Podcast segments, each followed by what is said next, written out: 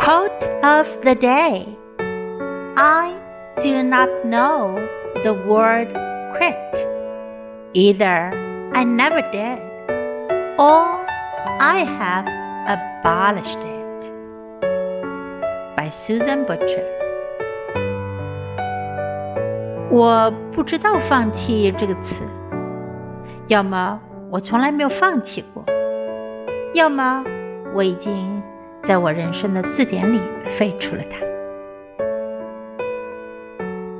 I do not know the word quit. Either I never did, or I have abolished it. Word of the day abolish 废除废止 abolish